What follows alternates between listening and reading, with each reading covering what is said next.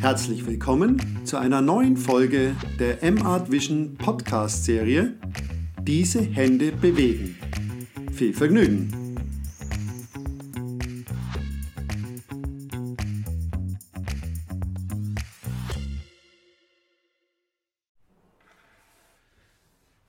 Hallo zusammen, wir sind heute zu Gast bei Magdalena Fingerle in, an der LMU in München im äh, Büro 205. Und äh, Magdalena, vielen Dank, dass ich da sein darf. Ja, danke für die Einladung. Und wir haben ein ganz spannendes Gespräch über Sprache vor uns. Und kurz zur Person Magdalena Fingerle. Sie ist 1993 in Bozen geboren, wissenschaftliche Mitarbeiterin innerhalb des Sonderforschungsbereichs SFB 1369 Figilianzkulturen. Sie hat Germanistik und Italienistik an der LMU studiert. Mit ihrem Debütroman Lingua Madre oder Muttersprache gewann sie 2020 den Italo Calvino Preis sowie 2021 den Comiso Preis unter 35, den Flaiano Preis unter 35, den Giri Falco Preis und den Megapark Preis. Der Sonderforschungsbereich 1369 an der LMU München untersucht die Geschichte, kulturelle Varianten und aktuelle Formen von Wachsamkeit. Vigilianz steht dabei für die Verknüpfung persönlicher Aufmerksamkeit mit überindividuellen Zielen. Dies geschieht alltäglich im Bereich der Sicherheit, des Rechts, des Gesundheitswesens oder auch der Religionen. Überall dort, wo wir auf etwas achten, gegebenenfalls auch etwas tun oder melden sollen. Ich hoffe, das war alles so richtig, was ich da Perfekt. so aus dem Internet gezogen habe. ja, genau. Erste Frage, Magdalena. Warum ist auf deiner Webseite im Logo ein Fliegenpilz? Sehr schöne Frage. Ähm, das habe ich tatsächlich vom Roman kopiert, weil, äh, also vom italienischen Roman, weil da hatten wir ein bisschen die Überlegung, was sollen wir auf dem Cover äh, als Bild haben. Und dann haben wir lange drüber nachgedacht und haben wir uns dann doch für den Pilz entschieden. Aus verschiedenen Gründen, vor allem wegen Assoziationen mit dieser Idee äh, des Schmutzigen. Und ja, dann ist die Sache ein bisschen aus dem Ruder gegangen, weil also es, es, hat, es hat sich so entwickelt, dass wir gesagt haben, okay, äh, dieser Pilz wird dann Glück bringen. Dann kamen die ganzen Preise und dann die Übersetzung und die, also der deutsche Verlag, Folio Verlag, hat den dann sozusagen übernommen. Und dann dachte ich mir, ja, okay, dann nehme ich es auch als Logo. Okay, also er soll dir weiterhin Glück bringen. Und diese Figelians-Forschung, nur dass ich es vielleicht verstehe, beschäftigst du dich im weitesten Sinne also auch mit Zivilcourage. Könnte man so sagen. Also spezifisch ist es bei mir so, ich beschäftige mich mit zwei italienischen Autoren äh, um 1600, also Torquato Tasso und Giovan Battista Marino. Und da schaue ich, wie die beiden mit den Regeln umgehen, also auch mit religiösen, aber auch poetologischen Regeln und wie sie auch so Techniken entwickeln und Taktiken, um dann zu, also so Evasionstechniken könnte man sagen, äh, um dann diese Regeln dann umzugehen. Also um zum Beispiel über Liebschaften zu sprechen und über Zauberei. Und da habe ich zum Beispiel die Allegorie als Paratext im, im Blick. Und das erforschst du dann und wird es dann veröffentlicht oder lehrst du das auch? Oder? Genau, also das wird als Buch, äh, es wird eine Monographie aus meiner Dissertation rauskommen bei De Kräuter. Mhm. Wir sitzen hier an der LMU, aber du lebst im Allgäu. Welchen Unterschied erlebst du im Allgäu im Vergleich zu Südtirol und welche Gemeinsamkeiten gibt es? Oh, sehr schwierige Frage. Also erstmal vielleicht als Prämisse, ich bin seit zehn Jahren nicht mehr im Südtirol und ich bin erst seit ein halbes Jahr ungefähr in Allgäu. Also alles, was ich sage, ist ja auch sehr, ja, subjektiv wahrscheinlich. Aber das Erste, was ich gemeinsam aber dann doch anders finde, ist die Schwierigkeit der Sprache. Also ich hatte die ersten 18 Jahre meines Lebens ja den Dialekt, also den südtirolerischen Dialekt nicht verstanden. Und mittlerweile ist halt viel besser geworden. Aber ich glaube auch dadurch, dass ich jetzt im Allgäu wohne und auch die Sprache halt kenne. Und also mit kennen meine ich auch verstehe. Also ich spreche die, die Sprache natürlich nicht, weil es ist, ja, es ist nicht meine Sprache in dem Sinne. Aber mittlerweile kann ich schon sagen, dass ich ja das meiste verstehe. Und dann würde ich auch sagen, dieses religiöse, diese religiöse Komponente, also die sehr stark ist, vielleicht auch, weil es, also im Allgäu ist ein kleiner Dorf, kleines Dorf, und die habe ich auch im Bozen auch sehr stark gesehen. Also dieses, ja, ähm, auch sehen und gesehen werden. Im Friedhof muss man äh, alles pflegen, weil es halt auch die anderen das sehen. Und das, glaube ich, ist auch ähnlich. Und natürlich diese Idee der Heimat, die ist sehr stark geprägt. Also frei nach dem Motto von Karl Kraus, was uns trennt, ist die gemeinsame Sprache. Sehr gut. sagen. Ja. Madalena, du bist äh, verheiratet, aber es gibt ja noch einen Mann in deinem Leben, nämlich Paolo. Und kann man zwei Männer ehrlich lieben? ja, aber Paulo ist irgendwie ein Teil von mir. Deswegen ist es, glaube ich, einfacher zu beantworten, weil, also, Paulo kam in meinem Kopf irgendwie und deswegen habe ich kein Problem, zwei Männer gleichzeitig zu lieben und ich gehe auch davon aus, dass mein Mann kein Problem damit hat. Aber kannst du dann noch kurz ausführen, weil ähm, ich habe vorhin geschrieben, äh, gesagt, du hast eben das Buch Lingua Madre geschrieben ähm, wer Paulo ist. Mhm. Also Paulo ist ein junger Mann, der aus Südtirol kommt, aus Bozen. Der ist italienisch aufgewachsen und ist von Sprache äh, besessen. Das heißt, der hat so eine Dichotomie zwischen sauberen und schmutzigen Wörtern. Und saubere Wörter sind für ihn die die auch das sagen, was gemeint ist, also ehrliche Wörter. Und das findet er in seiner Familie nicht, also im familiären Kontext, aber auch auf der politischen Ebene auch nicht mehr, also mit dieser scheinheilige äh, Zweisprachigkeit. Du hast mal gesagt, dass zuerst die Charaktere entstanden sind und dann die Geschichte. Warum nicht die Geschichte und dann die Charaktere? Es glaube ich, bei mir öfters so. Also ich habe zuerst echt ein Bild im Kopf gehabt und dann die Namen und dann tatsächlich die Charaktere. Ähm, bei mir ist es so, ich brauche erstmal eine starke Stimme, die die Geschichte erzählt und dann die Geschichte. Also ohne die Stimme kann ich keine Geschichte haben. über, über was für einen Zeitraum ist es gegangen, ähm, bis das ja, entwickelt war? Ähm, sollte ich vielleicht lügen, aber ich bin ehrlich. Ähm, ich habe sehr intensiv gearbeitet. Ich habe mir freigenommen von der Arbeit und ich habe in zwei Monaten alles geschrieben und da muss ich aber auch alles ruhen lassen und jetzt würde ich es wahrscheinlich anders machen. Ja, dazu kommen wir später noch. Und natürlich, äh, es ist fast ein bisschen platt, aber ich muss dich das fragen, weil dich alle das fragen, wie oft duschst du? Ah ja, sehr gute Frage. Das fragt niemand. Niemand traut sich, sowas zu fragen. Ach so. Ähm, eigentlich nicht so oft, also tendenziell einmal am Tag. Es kann aber auch bis zu drei oder viermal kommen. Es hat damit auch ein bisschen zu tun, was ich da mache. Das Problem ist, der Roman ist entstanden, als ich, also die Idee vom Roman, als ich mit Freunden oder Freundinnen unterwegs war. Und äh, für die war das nicht so, dass man jeden Tag duschen muss da haben wir halt ziemlich stark gestritten und deswegen ist dann die Idee auch rausgekommen. Und so ist dann die Geschichte und das, das Buch quasi entwickelt worden. Genau, mhm. da hatte ich diese Idee von, also dieses Bild von einem Mann, der sich zwanghaft duscht. Mhm. Mhm. Wie wir jetzt schon gehört haben, du sprichst immer von schmutzigen und sauberen Wörtern.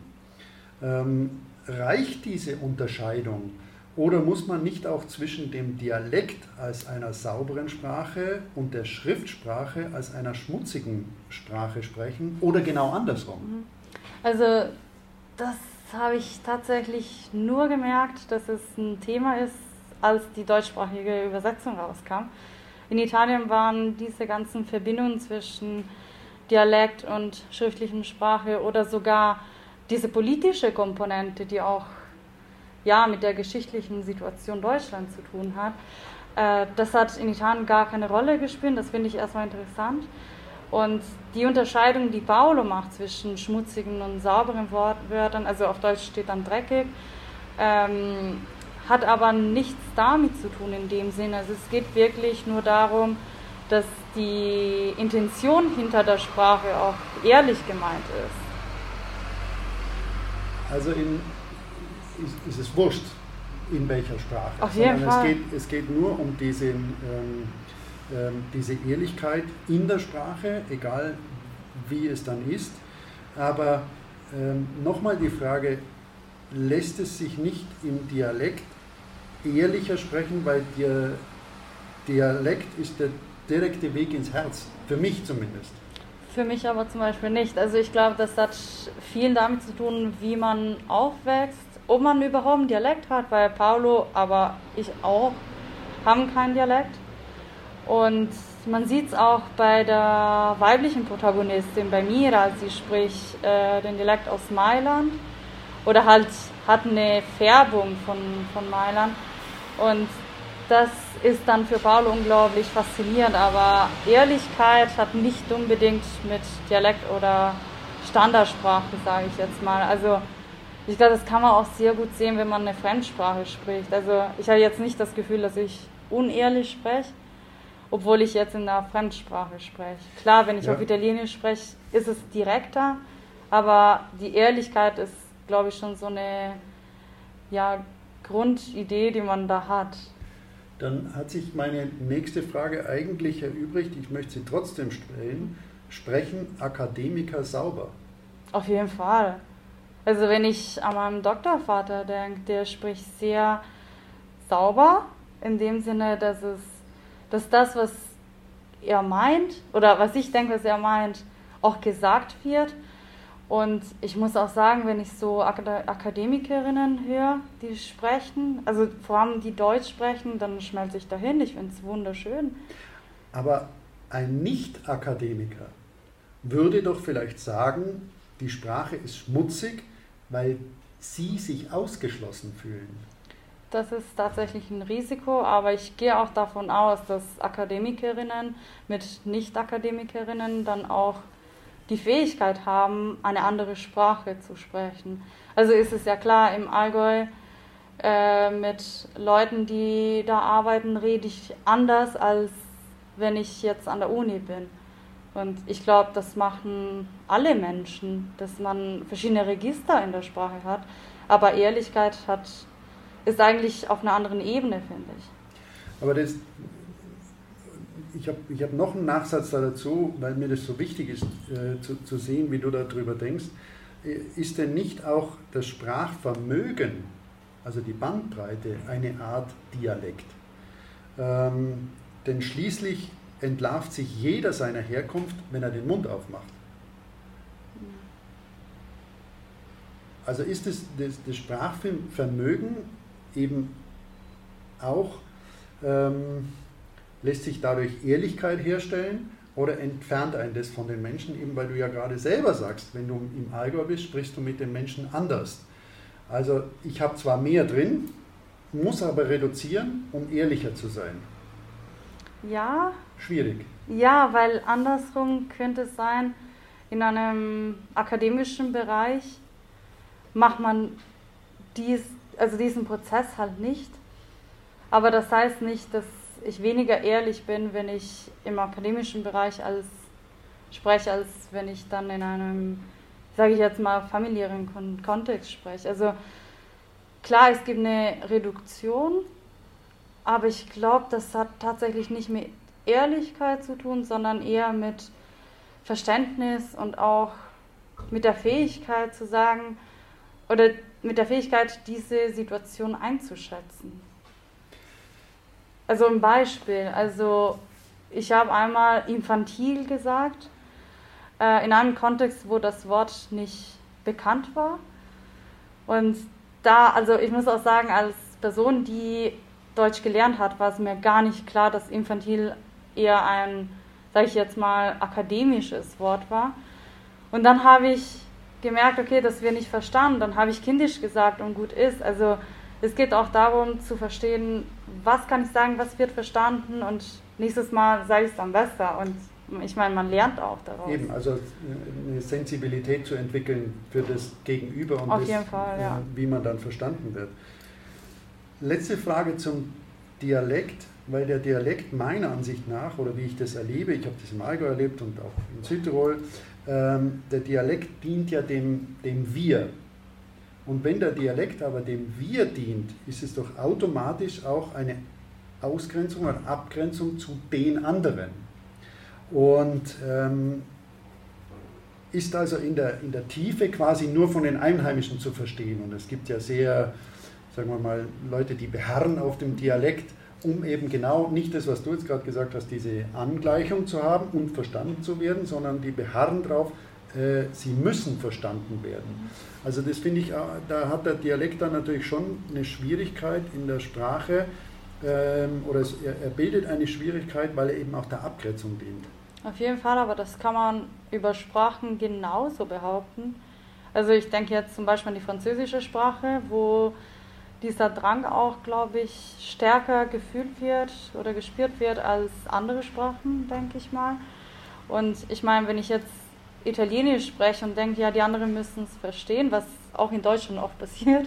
Also es ist öfters so, dass in einem Kontext, wo italienischsprachige Leute da sind, die anderen eher Italienisch sprechen als Deutsch. Und in Südtirol sowieso. Also es ist sehr selten, dass die Leute dann äh, in Südtirol, also dass italienischsprachige Leute in Südtirol auch Deutsch sprechen. Also es ist eher andersrum. Und von daher glaube ich, es hat jetzt nicht spezifisch mit dem Dialekt, es ist halt ein Mechanismus, was, das man halt in verschiedenen Sprachen auch kennenlernt. Dann kommen wir nochmal auf dich persönlich zurück, weil ich finde und habe dich erlebt, es gibt ja auch auf YouTube Interviews von dir und so weiter, du bist, Oh sehr, du bist sehr höflich, charmant und bedacht. Ähm, wie bist du denn aufgewachsen, beziehungsweise was haben deine Eltern richtig gemacht? Also erstmal, dass ich höflich bin. Ich bin erstmal ein bisschen entsetzt. Hätte ich nie von mir behauptet, aber okay, gut zu wissen. Ähm, was haben die richtig gemacht? Gute Frage. Also ich glaube, das Wichtigste ist, die haben mich nie, äh, mir nie das Gefühl gehabt, ich muss zum Beispiel was machen oder was lesen. Also es gab immer sehr viele Bücher da, aber es hieß immer eher, ja, die sind zu schwierig, die kannst du irgendwann mal lesen. Und dadurch hat sich bei mir auch diese Leidenschaft entwickelt, die ja wahrscheinlich auch sehr klug so gespielt worden ist und mir das Gefühl gehabt hat, ich mache das jetzt freiwillig, weil ich das mag. Ja, und, ähm, und, und deine Eltern müssen dir ja aber auch sehr viel Selbstbewusstsein und Kraft gegeben haben, weil du hast auch in einem Interview gesagt, ähm, dass gerade bei der Übersetzung deines Buches ins Deutsche ähm, hast, hast du Kraft gebraucht oder anders, du hattest die Kraft des Loslassens. Also, dass deine deutsche Übersetzerin, die wird es schon richtig machen. Äh, kommt es auch äh, aus der Kindheit, dieses Selbstbewusstsein oder dieses, diese Kraft des Loslassens? Ich finde es sehr interessant. Erstmal, dass die Eltern so eine Rolle spielen, weil ich denke mir mal, ich habe es öfters bemerkt und ich denke auch, erwachsenen Leuten würde man nicht, also Leute, die man als erwachsen empfindet, würde man das Thema der Eltern nicht so unbedingt thematisieren. Aber ich finde es noch interessanter, dass Selbstbewusstsein irgendwie mit der Familie in Verbindung gebracht wird. Für mich ist es andersrum, also ich muss es mir selber aufbauen, glaube ich. Und deswegen glaube ich, ist es vielleicht ein bisschen stärker sozusagen. Okay, weil du selber gebissen hast. Ja. Ja. Bist du mit oder ohne Butterbrot aus dem Haus gegangen? Sehr interessant, weil ich glaube, das hat tatsächlich mit der Übersetzung zu tun, dass es ein Butterbrot ist. Auf Italienisch war einfach eine Semmel in der Art oder so eine Laubensemmel. Ja. Ähm, ich glaube, ich habe mir auch was gekauft eher. Äh, und wenn, habe ich die mir selber gemacht. Also ähnlich wie Paolo vielleicht. Ja, ja eben, Ja. deshalb spreche ich so, genau, genau. Wel- Welche Musik begleitet dich denn durch das Leben und ist Musik auch Dialekt? Ah, sehr schöne Frage. Und sehr schwierig zu beantworten, weil ähm, bei Musik versuche ich auch keine Entscheidungen zu treffen. Also Ich höre einfach willkürliche Musik. Also ich mache Spotify an und höre das, was da ist. Und ich höre aber oft auch Lesungen und Stimmen, die was vorlesen. Und dadurch, dass ich auch oft ja mit Texten, also wissenschaftliche sowieso und aber auch so literarische Texten, mit denen ich gerade lektoriere und arbeite. Ähm, ja, ich lasse mich davon begleiten sozusagen, weil ich lese die mir vor, nehme die auf und dadurch, also dann gehe ich zum Beispiel spazieren und dann höre ich die und dann sind mir die ganzen Fehler halt bewusster. Die oder gibt es, so muss ich eigentlich sagen, gibt es bei dir auch eine zwiespältige Zugehörigkeit, also Südtirol, Italien oder Allgäu, Bayern, Deutschland? Wie erlebst du das? Also ich muss sagen, ich habe mich nie wirklich zugehörig gefühlt, in dem Sinne, dass ich sage, ich bin jetzt eine Südtirolerin. Das ist etwas, was ich, glaube ich, nie ausgesprochen habe. Und ich würde schon sagen, dass ich Italienerin oder Europäerin bin. Aber ich fühle mich auch da wohl oder zu Hause, wo die Menschen sind, die ich mag. Von daher, oder mit denen es mir gut geht. Von daher glaube ich, ist es ein sehr beweglicher Begriff. Mhm. Und was liebst du konkret an der deutschen Sprache? Also ah. wenn du was liebst? Ja, ich, ich liebe die deutsche Sprache. Ja. Ähm, die ist sehr ruhig, finde ich. Und sie kann Sachen langsam aufbauen. Also ich habe Deutsch mit Thomas Mann gelernt und also manchmal habe ich gar nichts verstanden, aber mir hat es sehr gut gefallen, wie die Sätze einfach langsam aufschäumen und das fasziniert mich unglaublich. Und ja, also es gibt so Leute, die so einen besonderen R haben. Also ich denke mal Franken oder auch ja Münchner. Also das, das finde ich wahnsinnig faszinierend. Ich liebe es. Ja. Es ähm, hat auch viel mit Aussprache zu tun, muss ich sagen. Mhm. Hat denn dein Schreibstil, oder anders gesagt, mich hat dein Schreibstil eigentlich ein bisschen auch an, das, an Marcel Prousts Madeleine-Passage erinnert. Mhm. Äh, ist es richtig oder überinterpretiere ich da irgendetwas? Also ich glaube, es gibt keinen richtig oder falsch. Ich hatte es nicht im Kopf, als ich das geschrieben habe. Aber ich finde es immer interessant zu sehen, was die Leute dann oder die Leserinnen da reinsehen können und lesen können. Also von daher vielen Dank. Ich finde, heute erleben wir geradezu Sprachlosigkeit in, in Form von miteinander austauschen. Und dass statt Sprache die Flucht ins Internet passiert. Erlebst du das auch oder Würdest du das zustimmen? Oder? Schwierig, weil im Endeffekt denke ich, das, was im Internet ist, ist auch Sprache. Es ist einfach ja, eine Sprache, ja die anders dieses, das auch, was wir beide jetzt hier machen, sich mhm. gegenüber sitzen, sich austauschen, in die Augen schauen, den anderen äh, verstehen, das verschwindet leider, finde ich. Oder äh, was, findest du das anders? Also ich weiß es nicht. Ich glaube, es könnte aber schon so eher ein Gefühl sein, weil ich meine durch Corona und so weiter.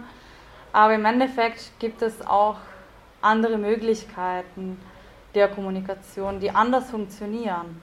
Und deswegen glaube ich, es gleicht sich ja auch irgendwie aus. Also würdest du sagen, es ist einfach eine andere Ebene, ja. und die wir jetzt gerade erlernen vielleicht ja. auch und dadurch trotzdem aber äh, Kommunikation stattfindet, ähm, nur eben anders. Glaube ich schon. Also ich glaube auch, ähm, ich weiß noch, nach der Quarantäne und Lockdown und so weiter, dann war es auch für mich sehr schwierig, mit Leuten dann wieder ins Gespräch zu kommen, ohne dass es irgendwie komisch wirkte. Also auch hier im Büro, wir hatten so Gespräche, wo man sich dachte, hä, äh, sind wir nicht mehr sozialfähig? Aber das lernt man dann auch wieder ganz schnell. Ja. Also jetzt reden wir wieder normal sozusagen, ja, ja. was auch immer normal heißen soll. Und ich glaube, das funktioniert ähnlich mit der Kommunikation. Schreiben ist ja eine Art des Verkleidens, aber im Kern steckt ja ich. Ja, definitiv. Ähm, hat denn dein Buch eine, wie man neudeutsch sagt, Message? Äh, soll dein Buch Sinn machen? Ähm, und, und wie wichtig ist es dir, gehört zu werden? Mhm. Also ich bin total einverstanden mit dem Verkleiden. Also das ist so eine Idee, die mich auch länger begleitet und es verknüpft sich wieder mit dem SFB. Also da analysiere ich auch Verkleidungsszenen und ich glaube schon, dass Schreiben eine Art des Verkleidens ist, indem man aber dann doch wirklich, äh, also in der ich auch ich selbst sein kann. Und aber dann wirklich. Und vielleicht kann ich das nicht immer, wenn ich dann in meiner Haut stecke. Und ich habe aber den letzten Teil. Also, äh, den letzten, ist es dir wichtig, gehört zu werden? Ah ja. Ähm, also ich glaube nicht, dass mein Buch eine Message hat in dem Sinne. Ich glaube eher, dass es Sinn haben muss äh, in sich selbst, also dass es alles funktional ist für den Roman und dass die Sprache glaubwürdig sein möchte. Und natürlich ist es schön, wenn ich gehört werde oder wenn der Protagonist gehört werden wird, weil ich meine, wozu schreibt man sonst? Also es wäre ein bisschen, glaube ich, unehrlich, wenn ich sagen würde, nee, ich schreibe für mich, weil sonst würde ich ein Tagebuch schreiben und ich schreibe eher Texte, die für auch ein Publikum gedacht sind. Aber mir ist nicht unbedingt wichtig, dass ähm, meine Texte gut gefallen. Also ich finde es auch schön, wenn die entsetzen oder äh, irritieren. Für, für meine Hörer jetzt hier im Podcast muss man vielleicht dazu erklären, wir haben das jetzt oft reduziert in unserem Gespräch auf mhm. Südtirol, Italien, Deutschland und so weiter. Aber dein Buch ist eigentlich kein, wie du sagst, äh, wenn ich dich richtig verstanden habe, ist ja kein Südtirol-spezifisches Buch, sondern es geht um zwei Sprachen. Ja. Egal wo auf der Welt im Prinzip. Ja. Äh, nur, dass die Hörer das richtig äh, verstehen, dass man das Buch durchaus lesen kann, auch wenn man nicht äh, einen Südtirol-Italien-Bezug hat. Finde ich auch sehr wichtig, dass wir das ja. sagen.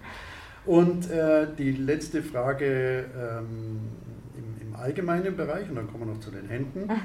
Ähm, gibt es in ein paar Jahren mit mehr Lebenserfahrung einen revisionistischen Roman, eine korrigierte Sicht auf die Sprache? Oder denkst du da gar nicht dran? Ich hoffe nicht. Möglich? Ich hoffe nicht. Ja? Ähm, ich weiß nicht, was kommen wird. Ehrlich gesagt, ich weiß, jetzt kommt sowieso die Monographie raus. Und dann möchte ich halt, ehrlich gesagt, an eine weibliche Stimme arbeiten, wenn es klappt. Weil ich habe jetzt auch mit Kurzgeschichten sehr viel mit der männlichen Stimme experimentiert. Und ich merke langsam, dass es eher wie ein Gitter wird. Also ich möchte auch ein bisschen eine weibliche Stimme entwickeln, die aber genauso stark empfunden werden kann. Und ich meine, also viele haben dann zu mir geschrieben, sogar Frauen, ähm, dass ich gut schreibe und dass es sich wie eine Männerstimme anhört und dass ich so gut wie ein Mann schreibe. Und das fand ich sehr verletzend, ehrlich gesagt, und ziemlich entsetzt war ich. Und deswegen habe ich gedacht, okay, also da muss ich jetzt was machen. Und das ist ungefähr das Einzige, was ich jetzt schon sagen kann. Aber eine Nachfrage noch, könnte man das nicht auch als Kompliment sehen, indem man sagt, du bist in der Lage, dich in die männliche Seite hineinzudenken? Das wäre so, wenn es hieß, äh, die männliche Stimme funktioniert oder ist realistisch. Aber wenn man sagt, du schreibst so gut wie ein Mann, dann ist irgendwas falsch. Dann ist es, dann ist es verletzt, das stimmt. Das stimmt. Okay, dann habe ich das, äh, dann, der, der, Nachsatz war wichtig jetzt, um das nochmal zu verstehen. Genau. Also zu den Händen. Erstmal Linkshänder oder Rechtshänder? Rechtshänder. Rechtshänder. Wobei brauchst du denn besonderes Fingerspitzengefühl? Also ich glaube beim Lektorieren also von Texten von mir, aber auch von anderen. Also bei mir würde ich eigentlich immer weiter lektorieren, immer wieder was verändern. Und da muss man schon diese Sensibilität haben, dass man sieht, okay, jetzt reicht's. Und bei anderen, weil es ist immer auch eine Gefühlssache, äh, mit Texten zu arbeiten und man sollte auch ja, den anderen verstehen, die andere Person verstehen und respektieren und das ist halt auch immer schwierig, wenn man, wenn man zu viel sofort macht zum Beispiel. Also man muss auch mit der Zeit gut arbeiten können. Ja. Wem würdest du gerne mal die Hand reichen? Also ich glaube, früher hätte ich wichtigen Leute gesagt oder Leute, die ich als wichtig ähm, ja, empfunden hätte. Mittlerweile habe ich diese Dichotomie nicht mehr so wichtig, unwichtig oder was auch immer. Ich glaube eher Leute, die ich, äh, von denen ich viel lernen kann, in dem Sinne, die dann äh, korrekt arbeiten zum Beispiel. Das sind so die Sachen, die mir wichtig sind. Und Leute, die auch Kolleginnen und äh, Mitarbeiterinnen auf Augenhöhe schauen können. Ja. Wann meinst du, hattest du zuletzt ein glückliches Händchen? Ja, ich kann immer noch nicht glauben, dass ich den Calvino-Preis gewonnen habe. Okay. Also das ist, ich habe wirklich, glaube ich, ein Jahr lang im Ernst gedacht, das ist ein Scherz. Ja. Aber jetzt geht's. Ja. ja, mittlerweile kann ich es ja auch ja. schon verarbeiten, würde ich sagen. Ja. Hand aufs Herz, was war deine emotionalste Berührung? Also ich hatte zwei Momente im Kopf. Äh, aus Abergläube sage ich jetzt den Älteren. Und zwar, als mein Mann mich gefragt hat, ob ich ihn heiraten möchte. Und zwar auf Deutsch. Und da habe ich ein bisschen gebraucht, um die Information zu verarbeiten. Und habe dann auf Italienisch geantwortet. Und ich finde, das ist, ja, das war es schon, ja. Ja. Und er hat es aber verstanden. Ja, ja, also wir waren Tandempartner. ja, okay. Italienisch kann er schon ein bisschen. ja, ja. Und äh, was mögen deine Hände am liebsten? Ah, Tastaturen, glaube ich. Also, die ist jetzt neu. Ja. Und man sieht aber schon, dass die Tasten schon verbraucht sind und man sieht man dann die Buchstaben nicht mehr. Ja. Glaube ich das und ja, vielleicht Fell. Fell. Ja, also so, also, also echtes. Also, ja, ja, ja. Also schon lebendige. Also hast Fell. du Haustiere oder? Ich hätte so gerne Ziege, aber das ist sehr schwierig, weil die machen alles kaputt. Ja, das stimmt. Aber die sind so süß. Das also das wäre mein Lebenstraum, würde ich sagen. Ja, vielleicht gelingt es noch. Das wäre toll. Ja. ähm, Magdalena, ich sage ganz vielen lieben Dank ja, für deine Zeit und äh, für das interessante Gespräch und für die Offenheit und äh, wünsche dir alles Gute für die Zukunft Dankeschön. und für euch. Und äh, dann, ähm, äh, ja, herzlichen Dank. Vielen herzlichen Dank.